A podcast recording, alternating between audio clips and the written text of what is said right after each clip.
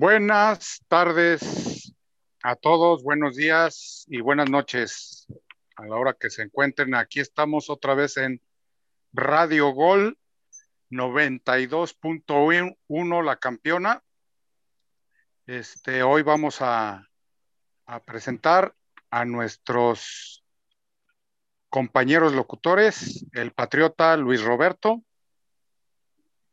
a Ángel Estrada y a Paul Betancourt. Luis.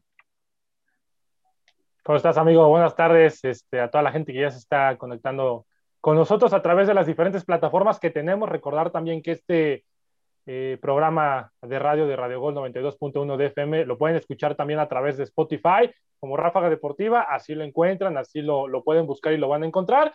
Para escucharlo, para estar al pendiente de todo, ya, tenemos, ya estaremos platicando eh, mi querido Ulises, de todo lo que sucedió en esta semana deportiva, porque hay bastante actividad, hay bastante actividad, gracias a Dios tenemos actividad variada, ya estaremos platicando de ello. Les saludo con mucho gusto a mi amigo, a mi amigo Paul, a mi amigo Ángel, y también tenemos espías el día de hoy. Tenemos espías porque también ya la familia de Ráfaga Deportiva va a ir creciendo poco a poco, amigos. Ya estarán sabiendo de ellos, así como Paul en su momento debutó, ya estarán debutando otras dos personillas por ahí. Pero bueno, me da muchísimo gusto, les mando un abrazo a la distancia a todos. Eh, Ángel Estrada. Claro que sí, Uli, ¿cómo están todos? Mucho gusto de saludarlos. Feliz 4 de julio para todos aquellos que lo están festejando allá en la Nación Americana. Y estamos ya más que listos, efectivamente, para platicar de todo lo que nos dejó esta nueva semana en el mundo del deporte. Paul Betancourt. ¿Qué tal, Uli? Gracias. Buenas tardes, compañeros Ángel, Luis, y obviamente a los espías, así lo pone, así lo cita mi querido Luis. Sí, una semana más, resumen semanal acá en Ráfaga Deportiva. Tenemos mucho de qué hablar. Está candente la Eurocopa y les traemos todos los detalles, todos los pormenores de lo que sucedió y obviamente en todas las disciplinas deportivas. Muchas gracias, un abrazo a todos ahí en casita. Pues los temas que vamos a hablar pues son el calendario de los potros y de los titanes de Tennessee, eh, como bien lo dijo Paul Betancourt, también de la Eurocopa, de algunos fichajes MX y del torneo de Wimbledon y el Gran Premio de Austria de Fórmula 1. Pues comenzamos, Ángel.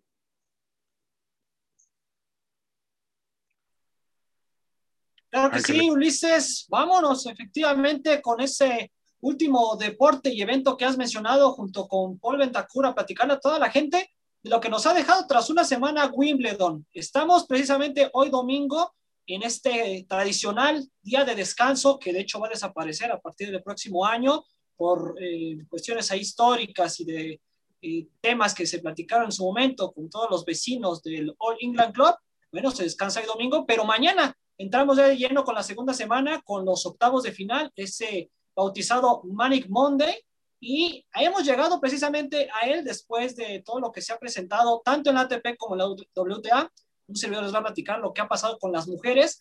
Eh, tenemos una sensación, la señorita Emma Raducanu, la británica que recibió un Will Card y que es número 338 del circuito, ha llegado ya a la segunda ronda, ha derrotado y superado a importantes tenistas para precisamente llegar hasta este lugar y será parte de las 16 eh, que se estarán presentando a partir del día de mañana en Wimbledon. Junto a ella hay otras nueve que debutan por primera vez en los octavos de final. Estamos hablando, por ejemplo, de tenistas como Badosa, como Sansanova, como Golubic, como la misma Schwante, que ya fue campeona de Roland Garros, como Zabalenka, que también ha venido mostrando un gran papel. Y por el otro lado, hemos ido poco a poco perdiendo tenistas que pintaban para ser favoritas, sobre todo las sembradas, ¿no? Las primeras 32 sembradas, y las más recientes fueron la señorita eh, Garbiñe Muguruza, la española, y Elise Mertens, la de Bélgica.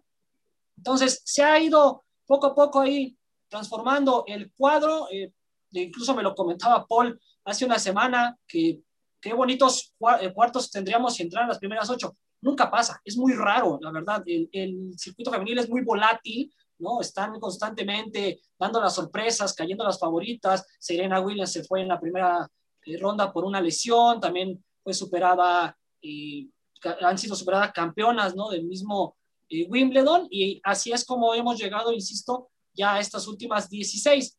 Eh, aparte de, estas eh, tenistas que he mencionado, que han llegado ya por primera vez a los octavos de final o cuarta ronda de Wimbledon, tenemos otras que ya tienen experiencia y, por ejemplo, Barty, la número uno del mundo, Bukova, Kiss y Pliskova están entre su segunda y quinta presencia en esta ronda, mientras que la única que tiene más de cinco ocasiones pisando la segunda semana es la única campeona que nos resta, la alemana Angelique Kerber, que obtuvo el título en 2018. Y para concluir con mi repaso, otro dato interesante, tenemos a seis tenistas que todavía no ceden sets. ¿Qué es esto? Obviamente que están invictas, que lo han ganado en dos de los tres que se deben de, en dos, en dos, perdón, de posibles tres que se pueden dar en cada partido, y ya son precisamente la británica Raducanu, Korigov, Pliskova, Kiss, Shantek y Rivakin. Así que mucho ojo precisamente a estas tenistas, a ver qué consiguen de aquí al próximo domingo que se lleve a cabo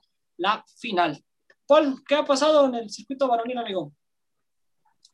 Gracias, Ángel. Pues sorprendentes resultados los que hemos visto, varios datos que a continuación voy a mencionar que han sucedido en esta TP en Wimbledon. Vamos a comenzar repasando cómo le fue en la primera ronda a los mejores rankeados, sí, a los que se disputan los lugares en los primeros 10 lugares del ranking ATP. Novak Djokovic en la primera ronda derrotó en cuatro sets al británico Draper. Después Medvedev, el ruso, derrotó también a su contrincante Struff, el alemán. Fue un gran partido, se, fueron a, cuatro sets. Después, Matteo Berretini, el italiano, que viene de ganar también por ahí un Masters 250, eh, un ATP 250 en césped. Bueno, ganó en su primera ronda en cuatro sets al argentino Guido Pella. Por su parte, el alemán Alexander Zverev derrotó en tres sets al holandés Y por último, Roger Federer, obviamente el máximo ganador de torneos Wimbledon, derrotó en cuatro sets en un partidazo al francés Manarino. Recordar que el francés tuvo que salir debido a una lesión, estaba dando un gran partido a Roger Federer, este se tuvo que retirar, pero bueno, al final el suizo estaba en la siguiente fase, en segunda ronda, Novak Djokovic derrotó a Kevin Anderson en tres sets, Daniel Medvedev hizo lo propio con Alcaraz, el español, Matteo Berrettini derrotó al holandés Van de Shankulp y obviamente Roger Federer no podía faltar, está en tercera ronda, ya hablaremos de cómo le fue en la tercera, bueno, derrotó en tres sets, 7-6, 6-1, 6-4 al francés Richard Gasquet. Por último, Esberev en tres sets derrotó al estadounidense Sangren. Después de esto, bueno, ¿cómo quedan? Ahorita vamos a definir cómo quedaron los octavos de final de esta parte del ATP. Recordar que Andy Murray cayó en tercera ronda contra Shapovalov, el británico que no jugaba desde el 12 de julio del 2017. En el 2019, pues no hubo torneo, en 2018 regresó después de esas lesiones a jugar dobles. Bueno, regresa y en tercera ronda cae contra Shapovalov. Nick Kyrgios, el australiano, también regresó a las canchas después de cinco meses y tuvo que retirarse en tercera ronda debido a un, eh, a un fuerte dolor abdominal. Y por su parte, Tsitsipas, que venía de jugar la final contra Novak Djokovic, cayó en la primera ronda contra el estadounidense Tiafo. Djokovic, Medvedev, Berretini, Alexander Zverev y Roger Federer avanzaron a terceras rondas y así quedaron definidos estos partidos en octavos de final. Mateo Berretini enfrentará al bielorruso Ivanska, así es el nombre, recordar que no sé pronunciar muy bien estos, pero bueno, hago el intento. Fukovic enfrentará a André Rublev, Djokovic al chileno Garín, por su parte, Daniel Medvedev, perdón, el ruso enfrentará a Humbert Hutgax, Kachanov enfrentará al estadounidense Korda, Shapovalov y Bautista se verán las caras, el canadiense, el que derrotó a Nick Kyrgios, bueno, salió por default, se va, eh, se va a medir ante el alemán Zverev y por último Roger Federer enfrentará a Lorenzo Sonego. Esto es todo por mi parte, Ángel. Regreso contigo, Ulises. Gracias. Gracias, Paul. Gracias, este Ángel Estrada. Pues ahora seguimos con los resultados, una nueva sección, resultados de la WNBA y la tabla general hasta la fecha. Este, ah, el sábado se dieron tres partidos, que fue la de Indiana contra Connecticut Sun, donde Connecticut Sun eh, cayó 73 a 61. Y en el otro partido que fue eh, Phoenix Mercury contra las Linces de, de, Minnesota, donde las Linces de Minnesota este, le propinaron una gran derrota a las Mercury, 99 a 68, poquito más de 25 puntos. Y el otro partido fue el de Nueva York Liberty y, y este Washington Mystics, donde cayeron las, las místicas este, 82 a 79, donde la tabla general, que está dividida en dos conferencias, que es la este y la oeste, donde el equipo de Son está ganando por 12 victorias a 9 y en la otra conferencia las Aces están 13 a 4.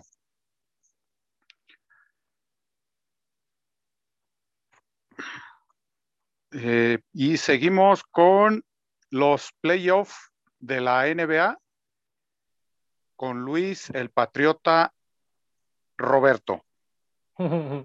Gracias, amigo. Gracias porque ya en actividad de lo que es en el deporte ráfaga, amigos, tenemos finalistas.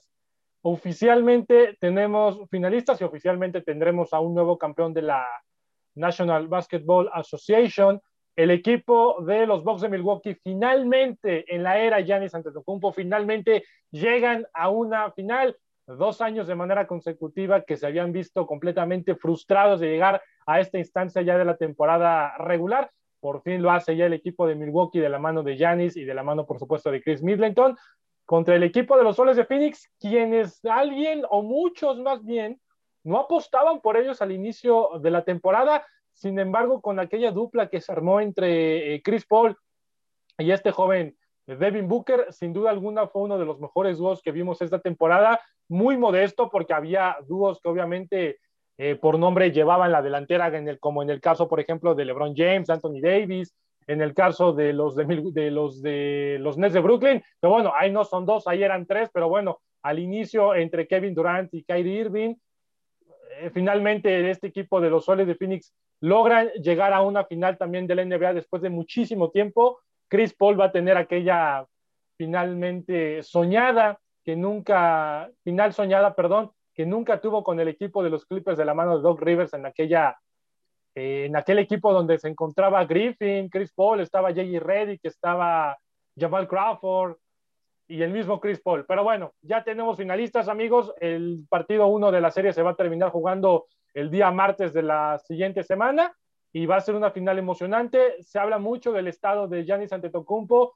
Se hablaba de que en el juego 7 podía jugar si la situación lo ameritaba, si el equipo de Milwaukee se llegaba a ver pues ya obligado, pero la realidad es que termina ganando el partido número 7 el equipo de los Bucks 118 a 107, un partido que no tuvo mayor complicaciones realmente y por eso no ocuparon al griego. El griego yo creo que podrá estar eh, como disponible para las finales en el partido 1 del día martes. No creo que se vayan a perder esa posibilidad del equipo de los, de los Bucks de Milwaukee y que no vaya a jugar su máxima estrella eh, Giannis Antetokounmpo. Y del otro lado, el equipo de los Soles de Phoenix llega con equipo completo, llega con equipo sano, todos están absolutamente eh, disponibles, no hay un jugador que esté como baja, a menos de que los protocolos de COVID digan lo contrario en las siguientes horas y prácticamente, eh, mis queridos amigos, pues la final está más que eh, hecha.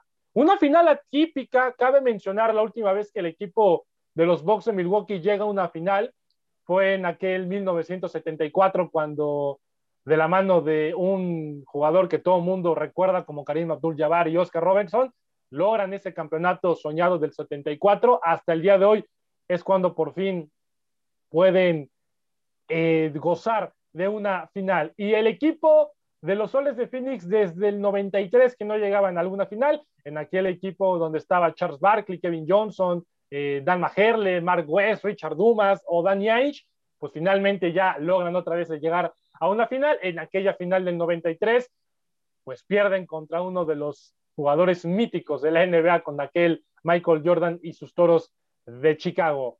Finalmente, amigos, la línea de, los, de las apuestas, los momios abren como cinco y medio favoritos a los soles de Phoenix. Recordemos que este partido se jugará primero en visita de los Bucks de Milwaukee allá a Phoenix y es el mismo formato, se mantiene el mismo formato, dos juegos de visita, dos juegos de local y de ahí nos vamos uno, uno, uno hasta que tengamos a un ganador en un hipotético caso de que la serie se extienda hasta un séptimo partido. Amigo, pues prácticamente esta es la información de la NBA.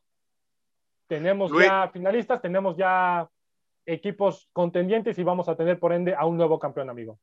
Luis, eh, ¿crees que está mejor consolidado los Soles de Phoenix que Milwaukee como equipo, eh? Como equipo.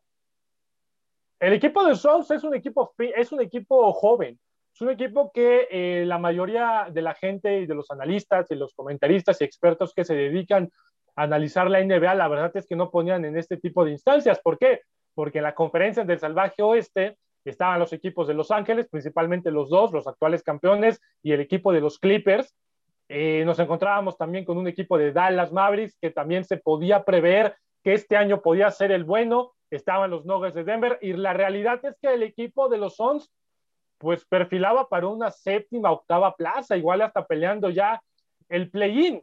Es un equipo que viene muy motivado, es un equipo que viene de dejar fuera al que para muchos era el candidato máximo como el equipo de los Clippers con Kawhi y con Paul George, y finalmente terminan llegando ellos a las finales. Y en el caso eh, del otro lado, con el equipo de los Bucks de Milwaukee, el hecho de que Giannis esté ahí siempre es garantía. Y en esta ocasión, Midleton se encendió ya en la parte baja de la temporada y empezando los, los playoffs y tiene un buen equipo. PJ Tucker ha ayudado muchísimo, ha ayudado demasiado y en los rebotes ahí López también ha hecho demasiado también sirviendo como un tirador de larga distancia. Como quieras, mi querido Ulises, es una final muy pareja. Yo no veo a un favorito, yo no te voy a decir a un amplio favorito, pero a mi entender y a mi gusto, los campeones de la NBA serán los soles de Phoenix, amigo. Tengo la misma opinión. Pues sigamos en las, eh, pues ya casi en la fase final de la Eurocopa, que es donde va a ser nuestro tema central. No sé, Ángel, Paul, nos puedan decir algo y aquí comentamos. Yo me arranco, te agarro la palabra, Uli. Eh, vamos a repasar los últimos cuatro partidos de octavos de final que quedaban pendientes. El, pasado lunes, recordar que Croacia se midió ante España en un partido interesante, ¿no? En el papel, en el que dos escuadras venían con ganas de, acceder a la siguiente fase, España, el, el, equipo con más títulos junto con Alemania de Eurocopa. Bueno, al final el partido termina 3 por 3 en los 90 minutos. Croacia viene de atrás de un 3 por 1 para empatar el juego. La selección española en tiempos extra logra desatar dos tantos más y con esto se pone en la siguiente fase. 5-3 ganó la selección española ya en tiempos extra. Francia y Suiza empataron 3 por 3 en el, en el tiempo reglamentario. Se fueron hasta los tiempos extra. No hubo goles en estos 30 minutos de reposición después de los 90 y se fueron a penales donde Kylian Mbappé en muerte súbita, bueno, fue el fracaso. Francia, en mi parecer, en la defensiva y Mbappé quedan mucho a deber. Este falla el penal y bueno, la selección eh, francesa de Deschamps queda fuera. Los de la muerte, los del grupo La Muerte quedaron fuera Suiza accede. Después Inglaterra derrotó 2 por 0 a Alemania, sí, en Wembley, en el estadio de los ingleses, en la Catedral del Fútbol. Ucrania derrotó a Suecia, un partido interesante, se fueron hasta el 100, fue hasta el 119, perdón, cuando el equipo ucraniano logró eh, anteponer o más bien eh, poner en ventaja el, resultado 2 por 1 después de que también los suecos subieron una expulsión, jugaron con uno menos ya al final el partido. Los cuartos de final, ¿cómo quedaron los cuartos de final? España y Suiza se enfrentaron, partido que se fue hasta la tanda de penales. Recordar que el partido en los 90 minutos fue de uno por uno. Suiza jugó con uno menos durante 15 minutos, los últimos 15 del segundo tiempo. Y ya en penales, Suiza cae ante España. No sabemos que es un equipo con mucha técnica. Ahora no fallaron los españoles en el tiempo, en perdón, en fase de grupos tuvieron ahí carencias técnicas, ahora no se aparecen las mismas y España está en la semifinal. ¿Y a quién enfrentará? Bueno, Bélgica recibe, bueno, enfrentaba a la selección azurra, sí a los italianos. Italia gana 2 por 1 el partido. Goles de Nicolò Varela, Lorenzo Insigne, tremendo golazo de este jugador que juega en el Napoli. Y por Bélgica descontó Romelu Lukaku, también goleador ahí con cuatro goles en el certamen. Italia y España se medirán en semifinales. Y bueno, los siguientes cuartos de final, Dinamarca y República Checa, el partido menos atractivo para muchos, los daneses que venían eh, pues con estas altibajas, ¿no? Con lo de Eriksen, eh, ya más inspirados, motivados después de eliminar a Gales por una goliza 4 por 0 y República Checa que venía inspirada, ¿no? De, sacar a, a, la naranja, a la naranja mecánica, perdón, a la selección holandesa. El partido termina 2 por 1, los daneses terminan poniéndose en semifinales, van a buscar su segundo título ya de Eurocopa. Recordar que Patrick Schick anotó, llegó a cinco goles, empató a Cristiano Ronaldo eh, y son los primeros dos máximos anotadores del certamen. Del otro lado, Inglaterra ganó 4 por 0 a Ucrania. La Inglaterra, la, la anfitriona de este torneo Eurocopa 2020. Fácil, sencillo, Ucrania viendo su realidad, con todo el respeto, Inglaterra, una selección que se vio muy superior, termina sacando el resultado. Harry Kane marca doblete, con esto llega a tres goles, se puede meter ahí en la pelea, todavía le queda la semifinal, va a enfrentar Inglaterra a Dinamarca. Recordar otra vez de nueva cuenta a la gente, Italia enfrentará a España y la selección inglesa recibirá al equipo de Dinamarca. Un dato por ahí, los ingleses nunca han llegado a una final de Eurocopa y reiterar que Dinamarca tiene un título en este certamen. Por último, la selección italiana tiene dos subcampeonatos y un título, van por su cuarta final. Ángel, pasarte a ti por ahí una pregunta. Para ti, ¿quién fracasa más? ¿Holanda con tantas expectativas, con tantos reflectores, con jugadores eh, muy buenos, con mucho talento, o Francia, que era el candidato número uno para muchos a llevarse la Eurocopa.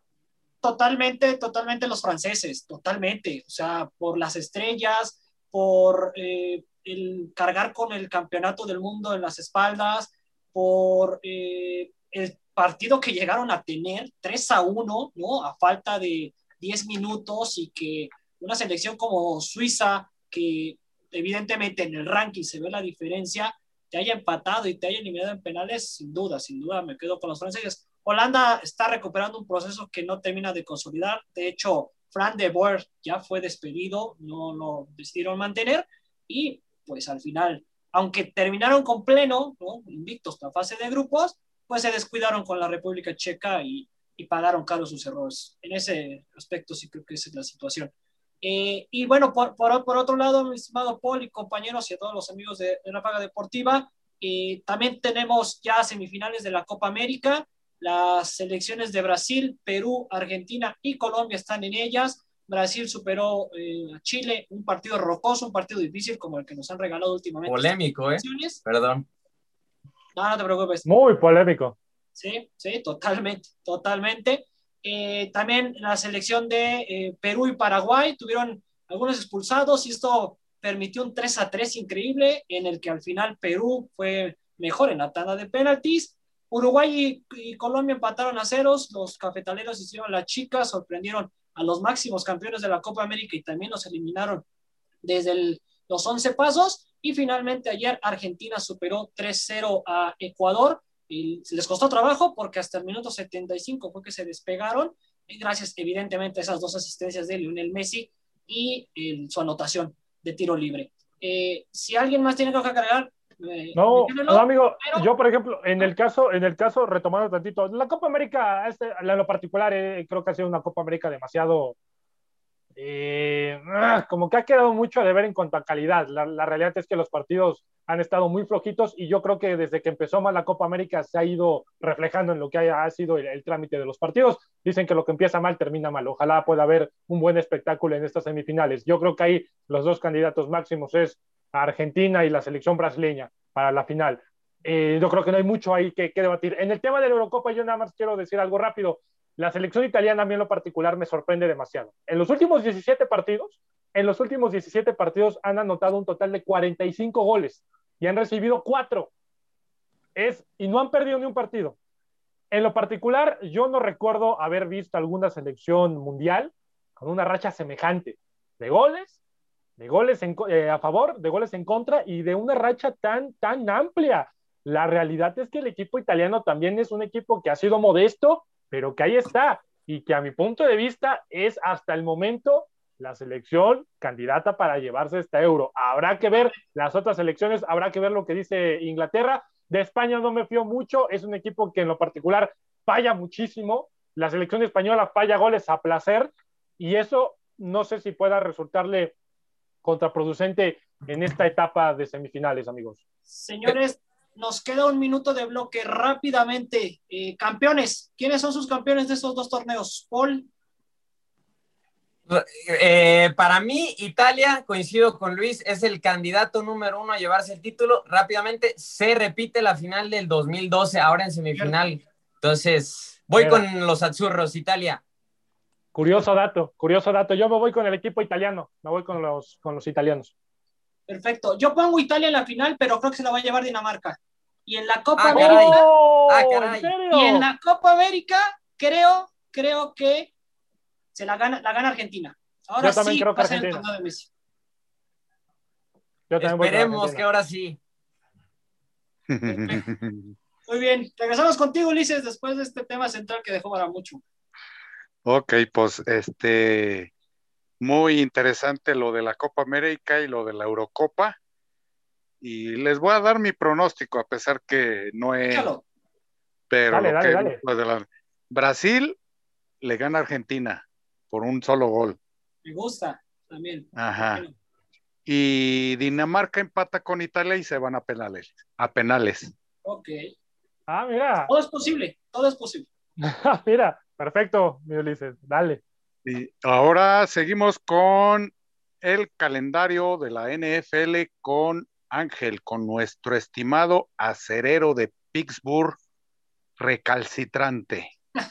Efectivamente, Ulises, ya pasamos precisamente con el calendario de los acereros hace un par de semanas. Ahora nos vamos a meter con la división sur de la americana. Esta división que tuvo como campeón la temporada anterior a los Titanes de Tennessee y que para este año, precisamente vamos a hablar ahorita de ellos, después Luis hará lo propio con los Potros, les tocará enfrentar en duelo eh, interdivisional, por así decirlo, es decir, contra, perdón, de la misma conferencia a la AFC Este. Ya repasamos, de hecho, el calendario de la Este. Y en duelos contra la otra conferencia, chocará ante la NFC Oeste. Aparte, su partido añadido para esta temporada, debido a que se extendió a 17 semanas, será el duelo que sostendrán ante los Santos de Nueva Orleans, precisamente en Nueva Orleans. Y como todos recordarán, hace dos años los Titanes de Tennessee llegaron a la final de la conferencia americana, se quedaron justo a un pasito de llegar al Supertazón, pero posteriormente se vinieron un poquito abajo, sobre todo en temas defensivos, mejoraron obviamente en cuestiones ofensivas, se mantuvo Ryan Tannehill y el tractorcito Henry, y tuvieron ahí a los Titanes, a pesar de que terminaron cayendo en el duelo por el comodín ante los Cuervos de Baltimore. Para esta temporada hay cinco partidos que me gustaría destacar de los Titanes de Tennessee. Por un lado, la semana 6, cuando choquen ante los subcampeones de la conferencia, los Bills de Buffalo, a los que derrotaron el año pasado, de hecho, 42 a 16 pero con los que de alguna forma tienen malos resultados recientemente. Los Bills terminaron como la segunda mejor ofensiva total de la NFL, mientras que los Titanes fueron la cuarta peor defensa por aire. Entonces, probablemente sufran mucho ante Josh Allen y compañía. En la semana 7 chocarán precisamente entre los campeones de la conferencia, los Chiefs. Estos los recibirán precisamente en la semana 7. Y eh, fueron los Titanes, como todos, los, perdón, los jefes, como todos sabemos, un gran equipo, la mejor ofensiva del año precisamente. Y a pesar de que los Titanes incorporaron a jugadores importantes como Dupree, como Farley y como Jenkins, pues sabemos lo que Mahomes te puede realizar y si le das, si le das una ventana, pues se acaba el partido. Para la semana 8 se encontrarán con los Potros, su rival de división, con el que constantemente están peleando el título. Ya quedaron atrás los Tejanos, se están desarmando y ya no son, parece ser, los rivales a vencer precisamente por el liderato de esta división. Y será muy interesante ver cómo llegan precisamente tras esos dos partidos contra los Bills de Buffalo y los Kansas City Chiefs. Este partido va a ser en el Lucas Oil Stadium. Para la eh, semana 12, atención Luis, se enfrentan los Titanes y los Patriotas allá en Foxboro y sabemos ese antecedente que tienen cuando les quitaron el pase por el comodín, cuando Mike Braver regresó de alguna forma a los lugares donde se formó como entrenador y la medida que le ha tomado de alguna forma a Bill Belichick. El último partido de Brady, amigo, el último partido de Tom Brady en aquella ocasión. Cierto, tienes toda la razón.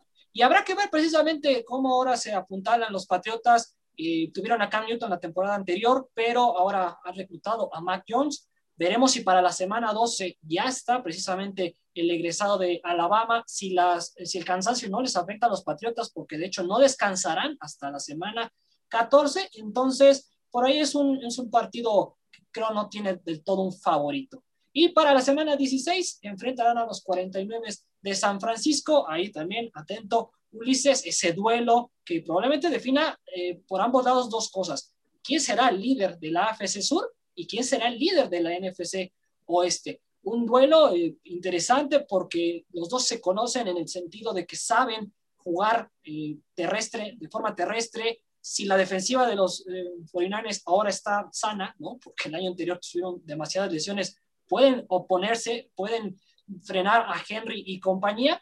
Y por, por ahora pinta para ser uno de los mejores partidos de esa semana 16. En general, yo siento y creo que los Titanes pueden ganar al menos 10 partidos, pero sí no me atrevo a ponerlos como líderes de la AFC Sur. Tal vez entren como comunica. Esa es toda mi parte, Ulises. Gracias, Ángel. Y ahora seguimos con lo más candente de nuestra República Mexicana, que son los fichajes de la BBVA MX 2021 de fútbol soccer y su calendario. Eh, prosigue Paul Bentacur. Gracias, Uli. Tú lo has dicho, candente, ¿no? El fútbol mexicano, el más competitivo, más que la Premier, ¿no? El fútbol de, estufa sigue su rumbo. Vamos a repasar eh, algunos fichajes de lo más relevante en estas últimas dos semanas. Comenzamos con los Diablos Rojos del Toluca de Hernán Cristante, que sumaron a sus filas al Dedos López. Vivirá su segunda etapa con Toluca después de su paso por Pachuca. Atlas suma a Julián Quiñones, procedente de los Tigres. FC Juárez Felipe Rodríguez, el arquero, el primo de Moisés Muñoz, aquel portero icónico en América, y Jimmy Gómez son nuevos jugadores del Juárez, Jimmy procedente de Querétaro. Rayados, bueno, suma a Dubán Vergara, jugador sudamericano, quien tuviera una gran actuación en su último torneo, en su última etapa con ahora su ex equipo allá en Sudamérica. Y Eric Aguirre, jugador, eh, pues que también fue convocado a la selección Tokio, con a Tokio, perdón, 2020 con la selección olímpica, es nuevo jugador de Rayados. ¿Qué más quiere el Monterrey? Argumentos de sobra para buscar el título. Vamos a ver si el Vasco Aguirre logra ponerlos en una situación mucho más avanzada, llevarlos a una final va a estar bueno este clausura 2000, perdón, apertura 2021. Puebla suma a Pablo Parra, Fernando Aristeguieta, el venezolano, y Ramón Juárez, que viene del América, este está préstamo. San Luis suma a Sergio Mejía, Efraín Orona, José Clemente, quien jugara también en América. Y Eric Cantú, que viene de Rayados, Mazatlán, suma a Emilio Sánchez, también va de préstamo de las Águilas del América. El Cruz Azul sumó su primera baja, perdón, su primera alta. Quick Mendoza es nuevo jugador de la máquina del Cruz Azul, del campeón. Por su parte, Necaxa, que sigue metiéndole dinero, abrió la chequera y ahora suma a Alan Medina, Luis García, delantero de la, del Atlante, quien fuera goleador en ahí en la Liga de Expansión. Jesús Escobosa, que viene del América, Brian García y Arturo Palma. Estos dos últimos vienen procedentes de la Liga de Expansión MX. Vamos a repasar ahora el calendario. Ya salió en la semana cómo se llevarán a cabo los duelos en todas las jornadas, en todas las semanas. El Apertura 2021 arrancará el 22 de julio, sí, con el Querétaro contra el América no sé por qué las Águilas abren siempre un torneo nuevo. La inauguración tiene que tener un partido agradable y por eso Gallos y América serán los encargados. Tijuana y Tigres se enfrentarán en otro, en, bueno, en esa misma jornada es un partido también relevante, es el debut de Miguel Herrera al mando de los Tigres. El campeón Cruz Azul debutará el 26 de julio contra Mazatlán América y Chivas se medirán en el Clásico Nacional el 25 de septiembre en la jornada 10. Chivas y Atlas Clásico Tapatío 2 de octubre para medirse en la jornada 12, dos semanas después del Clásico Nacional. Y Rayados y Tigres, el Clásico Regio, 19 de septiembre en la jornada 9. Así el calendario y los fichajes al momento rumbo a la apertura 2021. Rápidamente, me queda un poquito de tiempo, creo que me queda un minutito, si ahí me pueden eh, apoyar. Copa Oro y Olímpicos, vamos a repasar rápidamente cómo quedaron las listas finales. Eh, resaltar primero que nada en la parte de la Copa Oro, la lista final ya la habíamos dado a conocer la semana pasada, únicamente se sumó, se sumó Eric Sánchez para suplir la baja de guardado, que se lesionó ahí los eh, una parte del bíceps. Y Rodolfo Pizarro, por su parte, también sufrió una lesión él en la ingle y Efraín Álvarez tomó su lugar. Ellos son los dos que suplen estas bajas para la Copa Oro, que ya arrancará en unas semanas. En los Olímpicos, Macías, como ya se había mencionado, se afirmó de nueva cuenta, se refutó la información y eh, pues bueno, no, este, no participará en estos Olímpicos. Brighton Vázquez lo va a suplir. Y Arteaga, que ya también habíamos mencionado su baja por problemas personales, es baja, Loroña lo va a suplir. Recordar, estamos a tres semanas de Tokio 2020. Vamos contigo, Uli, muchas gracias. Gracias, Paul Betancourt. Pues ahora seguimos de nuevo con las breves de la NBA y las breves de la NFL, que es con lo que vamos a comenzar. Esta semana se dio una noticia, algo que llama la atención. La NFL está multando a varios equipos por actividades organizadas por los equipos, donde me puede definir nuestro compañero Luis qué significa OTA. ¿Qué significa OTA? En... Ah, son los tacles, amigos, los que funcionan como tacles. No, OTA, lo que es los entrenamientos, ¿no? ¿En qué? ¿En NFL? Sí. ¿O en entrenamiento? Sí, sí, me parece que sí. Entonces fueron eh, multados lo que fue San Francisco, Jacksonville, Dallas. Eh, fueron multados cada uno 49 eh, con 100 mil dólares y Cal Shanahan con 50 mil. los Jaguares fueron multados con 200 mil dólares. Urban Meyer con 100 mil dólares. Cowboys también fueron multados con 100 mil dólares. Mike McCarthy con 50 mil y otros penalties donde el consejo de la NFL, el MGMT, ordenó a los 49 cancelar la última semana de OTA del mes pasado. Y en otras noticias referentes a las multas, este, los Pieles Rojas de Washington, que ahora ya no son Pieles Rojas de Washington. Eh, la NFL fueron también multados eh, con 10, 10, millones de dólares como resultado de la investigación de la liga, de la liga sobre la cultura del equipo. Y pasando a, con los New York Giants, Saquon Barkley y otros dos jugadores tienen la segunda probabilidad más alta de ganar el jugador de regreso del año, según DraftKings Sports Odds. Y pasando a las breves de la NBA, este, uno de los jugadores más emblemáticos de los Miami Heat y que fue sorpresa en las finales contra los Lakers, este Tyler Hero, perfeccionará sus habilidades y prestará sus servicios al equipo seleccionado de Estados Unidos. Este chico tiene un timing en los tiros de larga distancia y no nada más de tres, sino atrásito de, de la línea de tres también. Por eso hay que cuidar mucho y, observar a, a, este chico, y aparte que es uno de los jugadores sorpresa de los Miami Heat de la temporada pasada.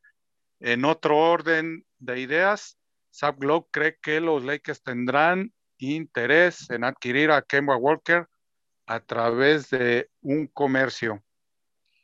Y en otro, Kawhi Leonard no regresará en ningún punto de las finales. Digo, esto fue una opinión que él este, dio a través de Chris Hayes.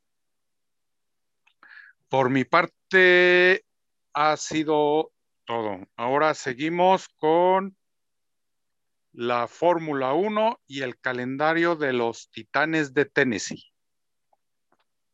De los Colts, amigo, de los Colts, de los Colts, me toca de los Colts. de los Colts.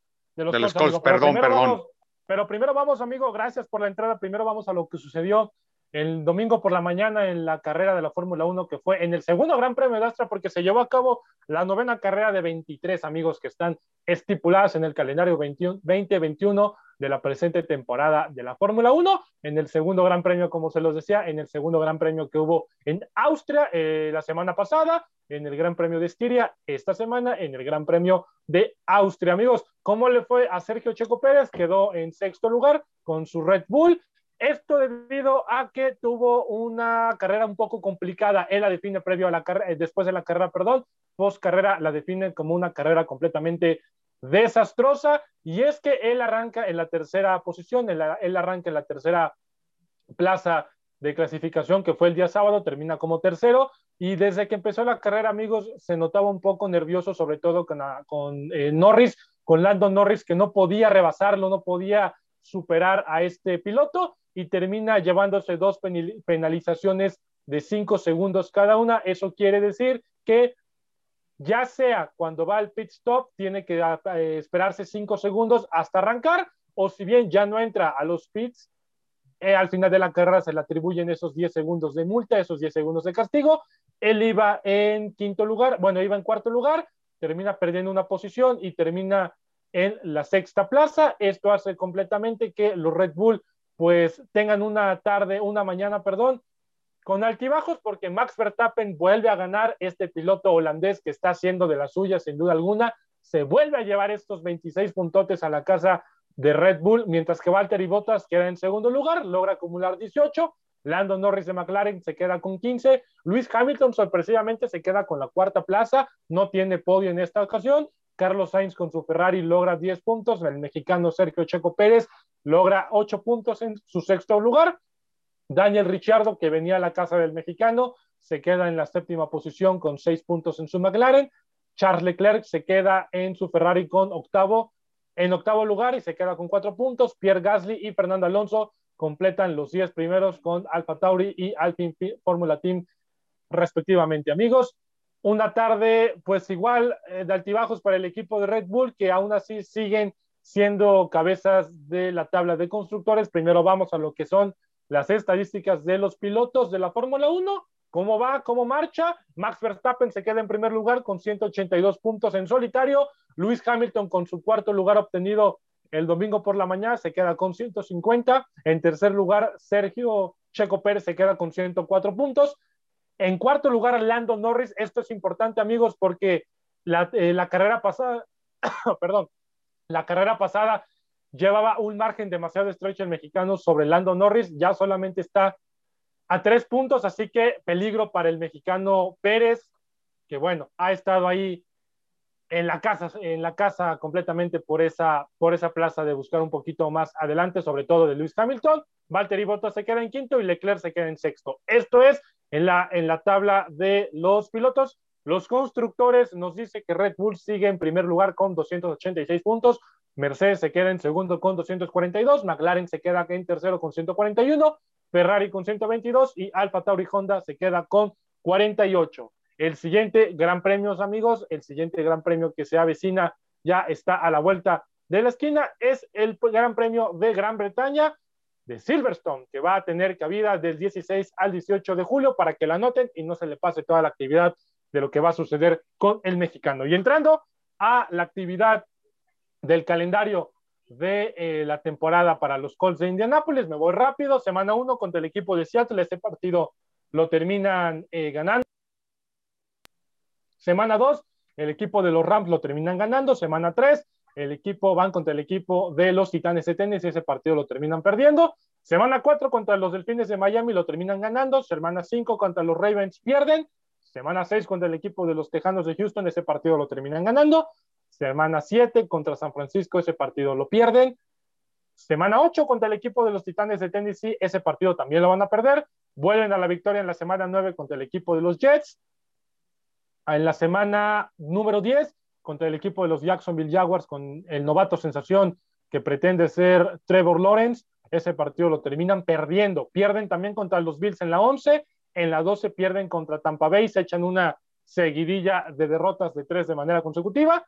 En la semana 13 ganan otra vez contra el equipo de los Texans de Houston. Semana 14 tienen semana de bye, importante descanso. Semana 15 pierden contra los Patriotas, semana 16 le ganan a los Cardinals, semana 17 pierden contra los Raiders y semana 18 terminan pegándole al equipo de Trevor Lawrence.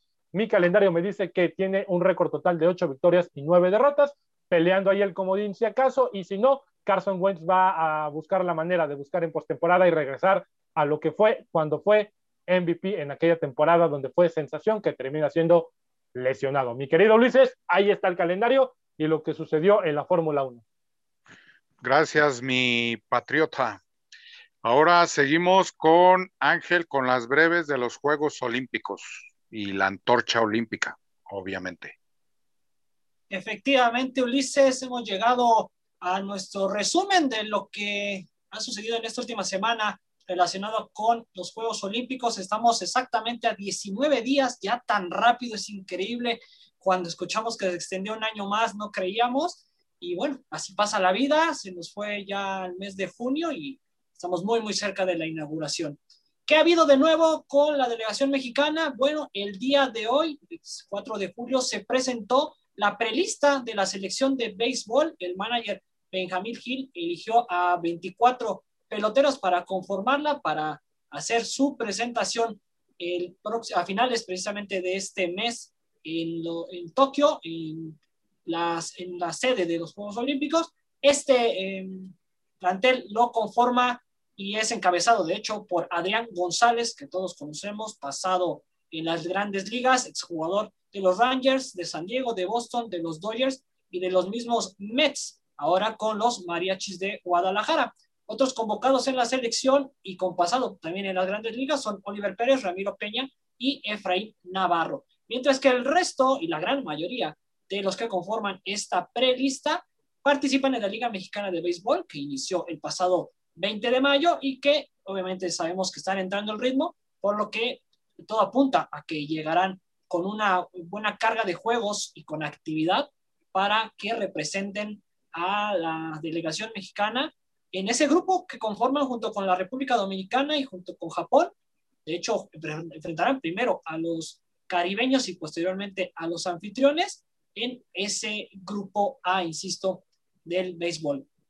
Otros a tres atletas que ya fueron confirmados y que estarán también en Tokio son Melissa Rodríguez, es la nadadora que participará en los 100 y 200 metros pecho, Alfonso Leiva, que estará en la lucha y Edgar Rivera, que ha ingresado en la disciplina del salto de altura. Ya a estas eh, alturas, valga la redundancia, del conteo atrás hacia los Juegos Olímpicos, la delegación se compone de más de 150 deportistas. Así que felicitaciones a todos y cada uno de ellos. Cambiando completamente de tema, hay que hablar de eh, los que ya están llegando precisamente a Tokio, al archipiélago asiático. Bien, pues en los últimos días, precisamente, atletas de Dinamarca, Argentina, Portugal, Ghana, Australia y Singapur han ya pisado territorio olímpico. Como sabemos, todos deben de someterse a dos pruebas durante los cuatro días anteriores a su salida y todavía una más. Así como llegan, afortunadamente de estas naciones que he mencionado no ha habido casos positivos, como tampoco los hubo de 500 personas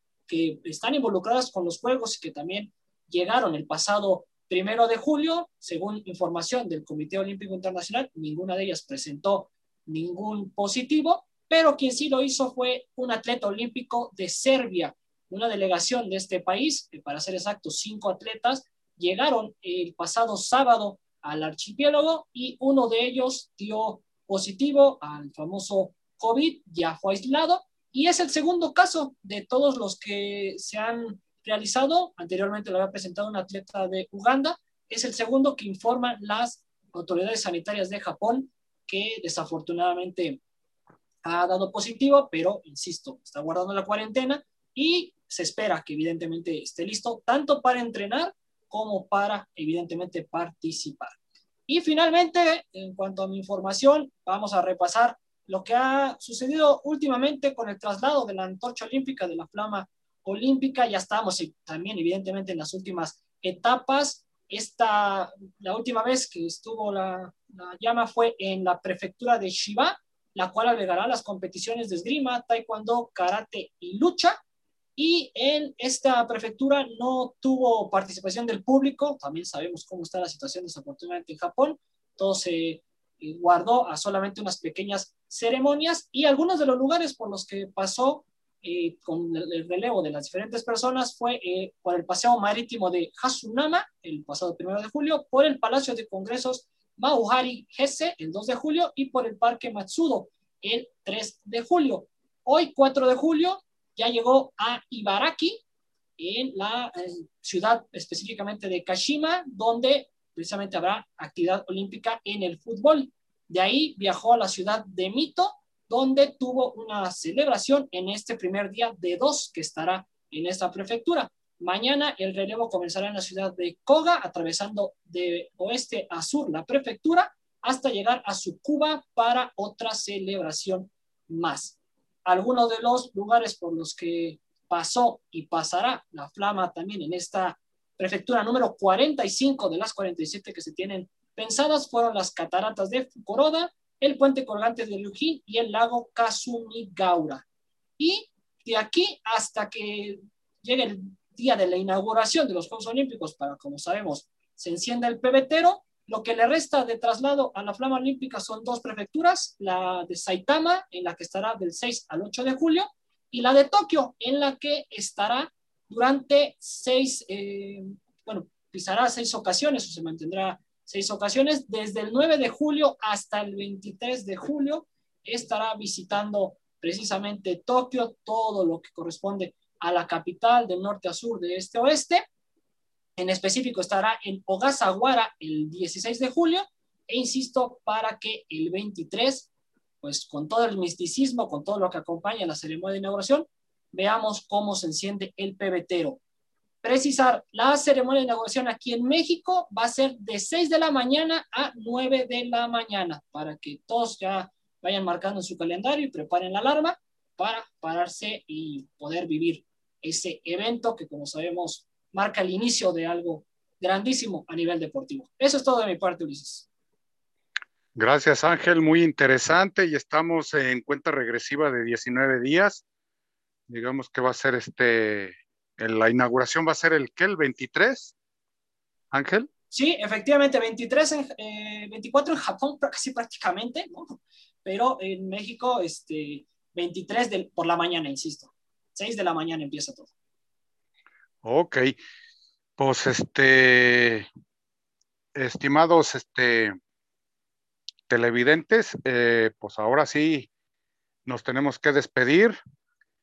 Eh, le damos gracias a, Ángel, a Paul y, al patriota Luis Roberto, donde también le vamos a pedir que bajen la aplicación de Radio Gol 92.1, la campeona, la pueden eh, bajar de, de Google Store o Play Store, creo, y también este, las redes sociales de cada uno de nosotros, empezando por Ángel Estrada, el inspector fanático.